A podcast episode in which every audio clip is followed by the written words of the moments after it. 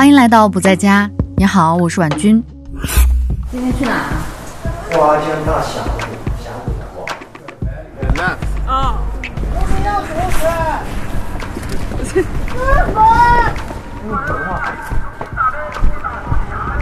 我确实来接我们了。还有钱嘛，两便宜的。少的嘛，挺好看的。你们吃大碗小碗？两个大碗嘛，拿去呢？这边也是时候，这一片来一个宽幅。早上是伴随着窗外的鸟叫声醒来的。三月中下旬的贵州，早晨八点多钟总会有很重的雾气，看起来像是阴天，但到了中午，雾气就会散开，太阳出来，天气就会变热，让你有种可以穿短袖的错觉。今天是周日，上午是关岭县城每周一次的大市集，他们叫赶场。另外两位朋友今天更早些时候到达了关岭，和我们住的同一家酒店，我们会在集市上会合。贵州人民可以把任何东西做成粉，猪肉粉、羊肉粉、牛肉粉、辣鸡粉、豌豆粉。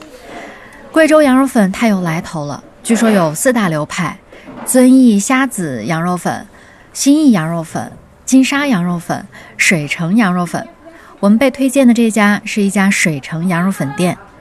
进店后，门口左手边的小吧台是点单处，老板娘一般会语速很快的询问完，大声的往里喊，告诉后厨的人几碗，大碗、小碗，清汤还是麻辣？小碗十元钱，大碗十二元钱。现在是九点多钟，店里陆陆续续的还在进人。粉端上来后，我们就没空说话了。我们点的是清汤羊肉粉，店家会给你配一份油辣椒，这个搭配吃起来完全不腻。汤是清甜的，咸咸的肉味，一点也不膻。粉呢很筋道弹牙，里面还有一点小白菜。早晨没睡醒的胃会被这口暖汤叫醒。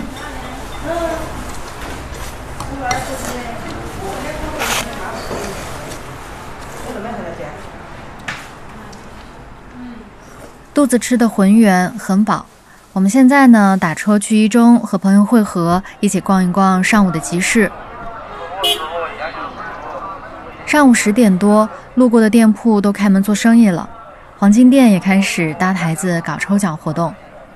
看到很多背着背篓的婆婆和同样背着背篓的男人们，这些背篓有很多花样，手编竹子的、尼龙的。婆婆们大多穿着布依族的服饰，戴着黑色的头巾。人们基本都步行。在集市上买到的第一件东西就是贵州土豆片，它们叫洋芋片，手工现做的，撒满辣椒面，脆脆的，十块钱一袋，四个手掌大小的透明的塑封袋，非常的好吃解馋。我们之前在网上有买过同款的土豆片，但不是现做的，也算是一个网红的零食。我一共买了两袋，这两袋也成为了接下来我们出游的必备的零食。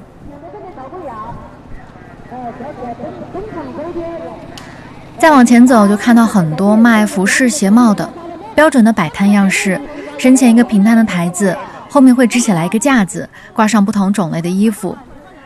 我买了两个布依族的经典布袋，一件布依族上衣，黑色交领刺绣上衣，袖口的衣领上都会有典型的彩色花纹。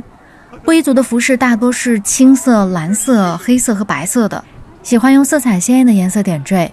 上面会刺上花鸟兽，布依族的蜡染、刺绣、纺织都非常厉害。可惜我这件应该不是手工的，除了上衣，摆着花裙和围腰也是布依族服饰的代表。在省博的时候看过，每一件都想占为己有。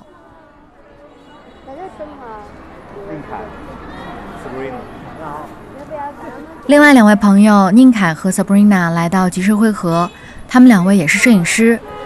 Sabrina 是荷兰人。这趟旅行马上国际化了。我们现在呢，正打算去二幺四和菜菜家里歇个脚，然后就出发去玩了。要换鞋了？不换，不换，不换。他们家里有两只狗，分别叫蛋黄和打屁。蛋黄是金毛，非常亲人；打屁呢，则相对顽皮一点。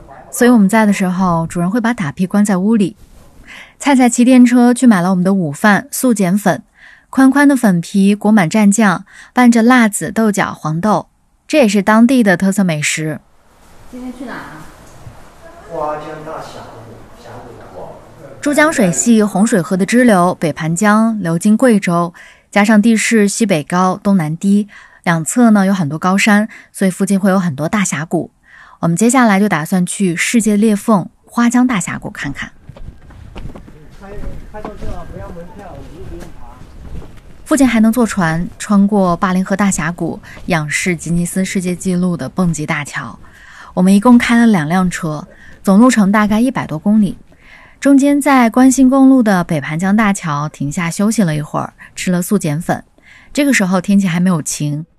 北盘江大桥是悬索桥，三百八十多米长，四百多米高，真的是又长又高。因为是悬索桥，索塔加钢链承重，所以人站在桥上的时候，如果刚好有大车经过，会明显感觉到晃动，你有一种站在云端的感觉。恐高的人不要轻易尝试。桥墩上贴着一个悬赏的通告，上面写着：二二年七月二十日，北盘江隧道有一名肇事车辆在撞死人后肇事逃逸，死者只有五十二岁，男性，悬赏奖金五千元。继续行驶的路上，我们遇到一片樱花树林，就在路边，一大片开满白粉色樱花的樱花树铺满路过人流动的车窗。我们停下，在树下休息。柏油路面上压满了花瓣叶，樱花太大方了，不仅树枝上结满了风景，树下的土壤间也落满樱花花瓣。风很大，远处山头有很多风力发电机。到达花江峡谷时已经是下午三四点，我们没有经过景区，而是从旁边的野道进入。这里有一个小站台，可以坐船，又能避免掉景区繁琐的观光路线，正合我们的意思。岩溶景观很多，两侧大山林立，非常雄伟。最高的地方海拔有一千八百多米，峡谷总长一共七十九千米，非常的蜿蜒曲折。沿着峡谷步道，我们来到了花江铁索桥。这个桥也很有意思，花絮年间建的，距水面高有七十米，宽三米。铁链上面铺满了石板作为桥面，曾经是木板。走在不宽的桥面上，双手会下意识的想扶着点什么。介绍里面说，很多年前有许多商客就是从这里进入云南的。对，功德功德碑基本上都是。在头上还有。从铁索桥上下来，山侧有很多遗留下来的碑文石刻。停留了一会儿，往回走的时候，发现船已经开走了。这个船是人够了自动开，我们赶紧往前走。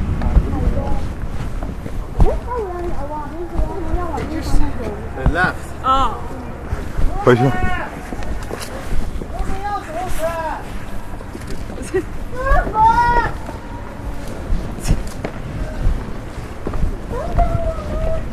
二幺四和菜菜大声喊着，本以为要错过了，没想到开船的人竟然听到了他们的声音，返回来等我们。欣喜之余，我们快步走过去，询问价格后准备上船。但是没想到开船的人要的价格挺高的，高于景区团购价之外，因为来回需要四个小时，意味着我们晚上七八点才能回来，所以我们就拒绝了坐船出游的计划。回程的路上，我们慢悠悠地开着，遇到不错的地方我们就停下。几位摄影师开始创作，有遇到很多黑山羊，它们的眼睛很特别，眼珠是横着的一条线，非常的邪魅冷酷。大部分羊群会沿着陡峭的山体爬行，累了就趴在大石头上休息。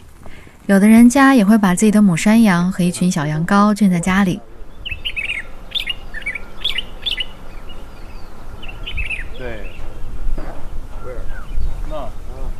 在路上休息时，突然听到脑袋上方很清晰的鸟叫声，我们都屏息，瞪大眼睛示意彼此。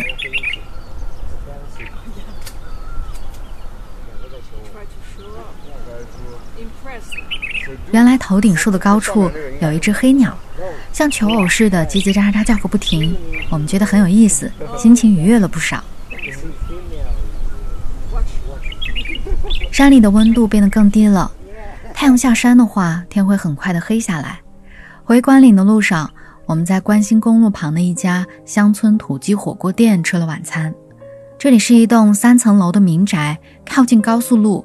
一楼正堂屋和左侧的屋子我们没有去，右侧的屋子，也就是靠近公路的大房间，里面是吃饭的客人。再往后面几间小屋就是后厨。屋外水泥墙面上有一条很长很长的水管，上面有至少四个水龙头。地上放着很多大的不锈钢盆，旁边还生着一个小炭火炉。再往后面就是半山腰，一些芭蕉树，堆得很高的木柴。不锈钢扶手的楼梯，我们沿着楼梯上去，发现是一片很大的露台，摆着几张桌子。这个天气，尤其是在晚上，还是非常冷的，自然也不会有什么人。火锅呀，火锅，红油油的汤底加上豆豉的香味，紧实软烂的土鸡肉和香喷喷的豆腐。天完全黑了下来，旁边一桌人也即将吃完饭。和我们不同的是，他们貌似是个酒局。从凳子旁地面上一升的酒壶和逐渐变高的音贝就能看出来。一直等到在黑压压的公路前方看到城市闪烁的灯火后，我才彻底安心下来。相信对于早起五点多就赶车的宁凯和 Sabrina 来说，今天也是开心且漫长的一天。